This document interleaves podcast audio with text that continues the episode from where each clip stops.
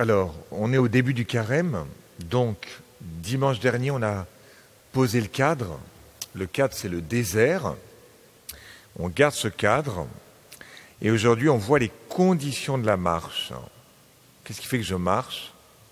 Eh bien, il faut que je sois attiré, fasciné par Dieu. Vous voyez, euh, Jésus ne dit pas tout de suite, euh, je suis euh, crucifié, tout le monde me bat, suivez-moi. Il ne dit pas ça tout de suite. Hein. Euh, et donc nous, c'est la même chose. Vous voyez, qu'est-ce qui fait qu'on va durer dans la pénitence? Qu'est-ce qui va durer euh, dans la suite du Christ? Parce qu'on est attiré par, lui. Hein. je ne peux pas prendre le chemin du carême si je ne suis pas attiré par Dieu. Et donc, dans la transfiguration, ce sont les trois personnes qui attirent. Le Père, comme dit Saint Jean, Nul ne peut venir à moi si le Père qui m'a envoyé ne l'attire le Père qui dit cette phrase, celui-ci est mon Fils bien-aimé. Dans la transfiguration, vous avez la beauté du Fils. Il est l'image du Dieu invisible. Il est le resplendissement de la gloire du Père. Et puis vous avez la nuée de l'Esprit Saint. Une nuée lumineuse les prit sous son ombre. Il voulait faire des tentes? Certainement que c'est en lien avec la fête de Sukkot, la fête des tentes. Bon. Et en fait, la véritable tente, c'est l'Esprit Saint, de même qu'il a couvert la Vierge Marie, te couvrira de son ombre, et eh bien, il cette nuée qui va couvrir euh, l'ensemble des disciples. Donc il faut bien prendre conscience qu'avant euh, la Pentecôte, avant cette grande nuée sur les disciples, les disciples ne sont pas tellement attirés par Jésus. En fait, au départ, oui, ils sont fascinés, mais après, plus on avance dans l'évangile de Marc, eh bien, plus les disciples vont quitter. Qui fait que la dernière parole du disciple, c'est Je ne connais pas cet homme. Bon. Et progressivement, il leur dit Mais en fait, de quoi discutiez-vous en chemin? Ça veut dire, euh, en fait, vous n'êtes plus avec moi, quoi. Bon. Euh, donc, euh, nous, c'est la même chose. Vous voyez, on ne peut pas suivre le Christ si on n'est pas attiré. Euh, quand j'étais euh, dans mon ancienne paroisse, j'étais vicaire, enfin il y a un certain temps, et donc je me disais comment aider les jeunes pour qu'ils aillent à la messe. Et donc euh, je me disais, il ben, faut que je leur fasse voir le film Le Grand Miracle, qui parle de la messe. Il faut que je leur dise, écoutez les jeunes, j'ai donné ma vie pour ça, moi. Comprenez? Bon, c'est extraordinaire. Bon, il faut que je leur dise, c'est un commandement.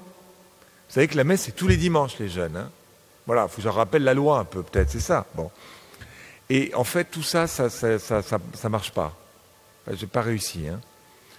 Euh, pourquoi? En fait, tu as beau rappeler que la messe est obligatoire, que ceci, que cela. En fait, tant que la personne, le jeune ou le vieux, n'importe qui, n'est pas séduit, tu m'as séduit, Seigneur, et je me suis laissé séduire. Tu peux faire tous les discours, en fait, c'est comme de l'eau sur euh, des plumes d'un canard. Vous voyez? C'est pas la loi, c'est pas, euh, pas parce que je vais parler beaucoup de l'enfer que les gens vont se convertir. Les gens, ils n'ont rien à faire de l'enfer. Ils disent, écoutez, euh, le bon Dieu, il est bon. Donc vous pouvez faire peur aux gens, ça ne marche pas. Bon. Donc c'est pas, c'est pas la peur qui fait qu'on suit Jésus. C'est le fait qu'on suive Jésus qu'on rentre dans la peur, enfin la peur au sens la crainte de Dieu le don de crainte, ce qui n'est pas pareil. Bon. Euh, dans une entreprise, pareil, vous pouvez faire, euh, euh, aller écouter les, gens, on va vous donner un peu plus d'argent si vous faites ceci, on va faire un règlement.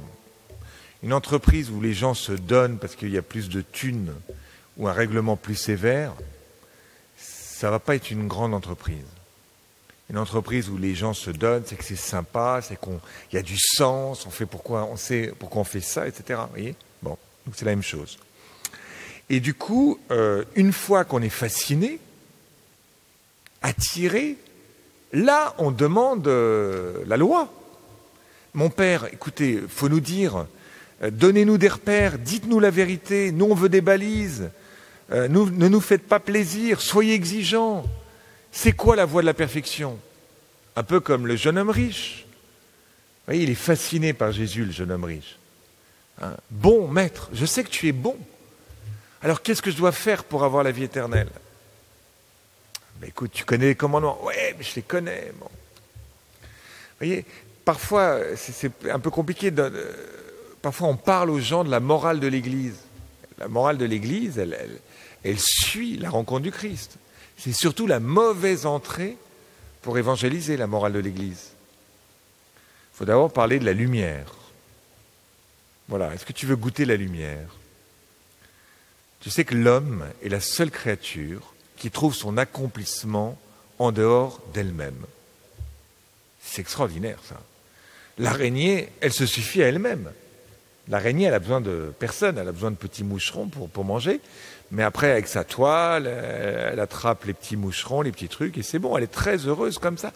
Elle n'a besoin de rien d'autre, des petits moucherons et puis des planches de bois pour euh, tisser une toile. L'homme, c'est un être ouvert. C'est-à-dire qu'en en fait, il est tout à fait, euh, comment dire, euh, tout à fait équipé pour vivre naturellement, mais il y a une sorte de plénitude qu'il ne peut avoir que quand Dieu l'a rempli tout en ayant besoin de rien. Il, a besoin de rien, mais en même temps, il est fait pour plus. Ça, c'est le seul être. Et donc, tu sens bien, tu fais cette expérience-là, tout le monde l'a fait, que ton cœur, il n'est pas rempli. Ne me dis pas, enfin, quand tu t'écoutes, et c'est l'expérience de Saint Augustin, mon cœur est sans repos tant qu'il ne repose en toi. Bon. Donc, euh, ça, c'est vraiment le secret. Il nous faut, pendant ce carême, euh, prendre du temps dans la prière euh, et découvrir ce qui nous, nous donne Dieu. Qu'est-ce qui nous illumine Qu'est-ce qui nous flash Qu'est-ce qui nous éblouit Qu'est-ce qui, nous, qu'est-ce qui nous fait pleurer Abraham, il va pouvoir offrir son fils, entre guillemets, mais parce que déjà, il a fait une route avec le bon Dieu. Abraham part, va dans un pays que je t'indiquerai. Donc il a déjà fait connaissance. Et là, en fait, euh, la petite difficulté d'Abraham, c'est comme il n'a pas d'enfant, ben, son unique, c'est un peu tout pour lui. Hein. Dieu mit Abraham à l'épreuve. Prends ton fils, ton unique, celui que tu aimes. Isaac, ben oui, il s'appelle Isaac, euh, j'en ai qu'un. Pas besoin de me dire qu'il s'appelle Isaac, je le sais. Mais l'auteur insiste. Ton fils, ton unique, celui que tu aimes. Peut-être que le problème d'Abraham, c'est qu'il a comme une paternité un peu envahissante. En fait, c'est tout, mon fils, c'est tout pour moi. Et donc, ce n'est pas tellement l'immolation du fils, c'est plutôt l'immolation du père. Il va falloir que tu arrêtes cette paternité captatrice. Mais quand on regarde le texte de près en hébreu, en fait, euh, la traduction c'est va sur une montagne, là tu, tu monteras pour un holocauste, là tu le feras monter pour un holocauste. Ben, va sur une montagne pour un holocauste, et lui il pense qu'il doit offrir son fils. C'est-à-dire qu'il va à chaque fois, Abraham, prendre, comment dire, la, version la plus, euh, la plus inhumaine, en pensant que la plus inhumaine, c'est la plus divine. C'est vrai qu'à l'époque, il y avait des sacrifices d'enfants. Donc quand Dieu lui dit, va sur une montagne pour un sacrifice, il dit, ben, je vais avec ton fils, là, va sur la montagne, là-bas, avec ton fils. Il pense qu'il doit offrir son fils. Donc Dieu va casser cette fausse image de Dieu. Je comprends, si vous voulez, qu'on ne se mette pas en route si on a des fausses images de Dieu. Là, c'est un exemple de fausse image de Dieu. Dieu veut du sang. Il ne veut pas du sang. Il veut arrêter le sang, justement. Il veut arrêter ses sacrifices. Donc c'était une petite note sur la, traduction qui fait que, euh, vous voyez, Abraham prend toujours la, la, la version la plus trash. Bon. Donc, vous voyez, la question pour nous, c'est d'être les uns pour les autres des êtres transfigurés. C'est-à-dire que j'ai bien compris que mes discours ne servaient pas à grand-chose. Au caté, je veux dire, au caté, là, ici, c'est une grande puissance, là, je sens. Mais au caté, zéro. Mais il faut que je sois transfiguré. Et que je crée la jalousie. Hein, si les gens découvrent le Père Paul, euh, ah dis donc, le Père Paul, ça brûle dans son cœur l'amour de Dieu, ça sent, etc. Ah Donc à ce moment-là, ils vont être jaloux, ils vont désirer cette lumière. Donc il faut qu'on soit des gens hyper heureux pour les autres. Il ne faut pas se forcer à être heureux. Il faut l'être par grâce de Dieu. Il faut qu'on ait cette lumière qui fait qu'on... Parce que les gens, ils n'ont pas accès à l'Évangile. Ils ont accès à Paul, Jacques, euh, Ludivine, Ophélie et Tristan. Et donc, euh, nous, euh, il faut qu'on soit plus heureux que les autres. C'est le devoir. Hein. Je veux que vous ayez une joie, une joie complète. D'accord? Et c'est ce qui se passe dans l'Évangile. Euh, vous voyez, quand, quand, par exemple Jésus prie, eh bien les disciples disent Apprends-nous à prier. On t'a vu prier et vraiment ça nous touche. Alors, posez-vous la question où est-ce que vous allez trouver cette lumière? Vous d'abord. Comment je vais me ressourcer hein? Ça peut être la parole de Dieu. Peut-être que ça vous donne Dieu, vous le sentez, vous avez fait une expérience de lectio divina. Peut-être ça peut être la Vierge Marie, vous avez un lien avec la Vierge Marie particulier. La toute belle, la toute pure. Elle est tellement belle, tellement lumineuse. Elle nous attire. Vous voyez, elle a une paix dans cette icône. Bon, extraordinaire cette icône. Bon, ça peut être la croix. Les saints, c'est à partir de la croix qu'ils ont donné leur vie. C'est ce que dit la deuxième lecture. Il n'a pas refusé son propre fils. Comment pourrait-il, avec lui, ne pas nous donner tout? Saint Paul s'émerveille. Oh, mais tu as tout donné, Père, en donnant ton fils. Alors, face à la croix, voyez, je peux prendre du temps. Là, il y a une croix qui est très très impressionnante. Sur ma droite, là, c'est important d'avoir une crucifix chez nous, pas simplement des icônes, aussi la croix. Pour moi, vive, c'est le Christ. Je n'ai rien voulu savoir parmi vous que Jésus-Christ et Jésus-Christ crucifié. Et donc, ça s'appelle, vous voyez, demander ce don pour, pour goûter Dieu. Et à ce moment-là, les choses vont se mettre en place dans notre vie. Vous voyez, c'est ce que va faire le Père. le Père, dans la transfiguration, il va, en fait, il va parler. Il parle deux fois dans la Bible, enfin dans l'Évangile. Il parle à son baptême, dans Saint Marc, tu es mon fils bien-aimé. Et puis il va parler dans la transfiguration. Il va rajouter quelque chose, il va dire écoutez-le. Écoutez-le. Alors quand vous regardez votre Bible de près, Marc chapitre 9, vous regardez ce que Jésus vient de dire. Qu'est-ce qu'il vient de dire juste avant que le Père, le Père parle? Qu'est-ce qu'il vient de dire? Jésus vient de dire à l'instant que le Fils de l'homme doit beaucoup souffrir. Et il rajoute, si quelqu'un veut venir à ma suite, qu'il se charge de sa croix. Donc il est en train de nous dire, en fait, euh, quand Jésus vous a parlé de la croix, à l'instant là, ne pensez pas que la souffrance, la passion, l'humilité soit le lieu des ténèbres. C'est le lieu de la lumière. Et en effet, Jésus le dira, vous savez, quand je serai élevé de terre, crucifié, j'attirerai à moi tous les hommes. De même que vous avez été attirés sur la montagne, quand je serai crucifié, j'attirerai à moi tous les hommes.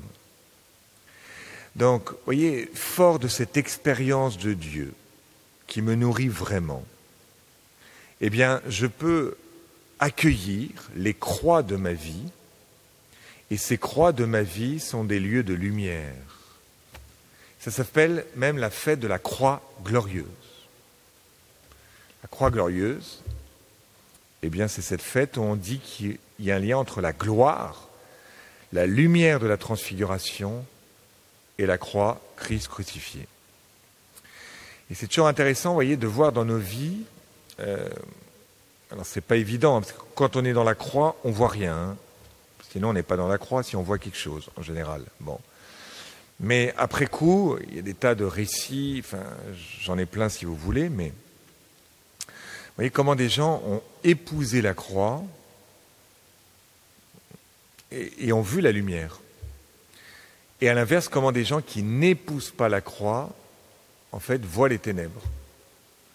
Vous pouvez par exemple quelqu'un qui, un prêtre, qui va refuser une nomination.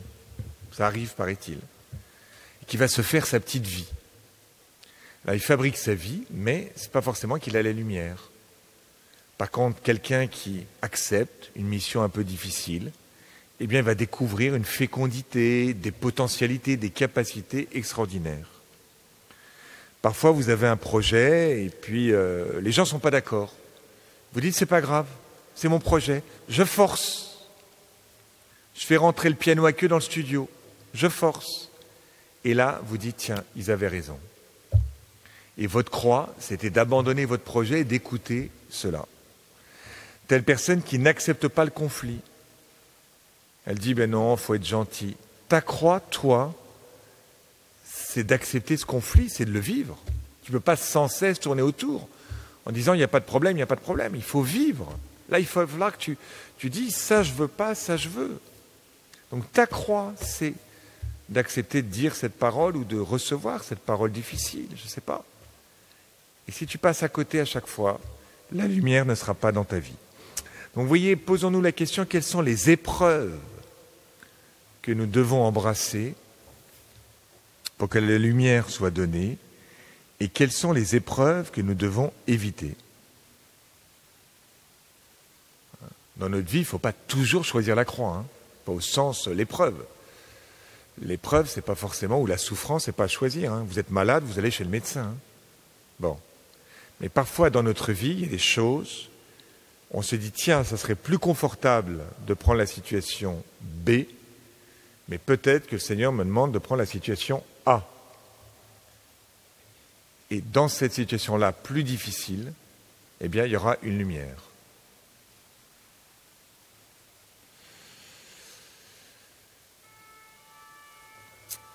Donc les deux choses, réfléchissez ce qui nous donne Dieu, ce qui vous donne Dieu, parce que vous avez à repérer comment vous recevez la présence de Dieu, et puis repérez vos croix, chacun, et écoutez le Père qui vous dit, celui-ci est mon Fils bien-aimé, écoutez-le et marchez à sa suite.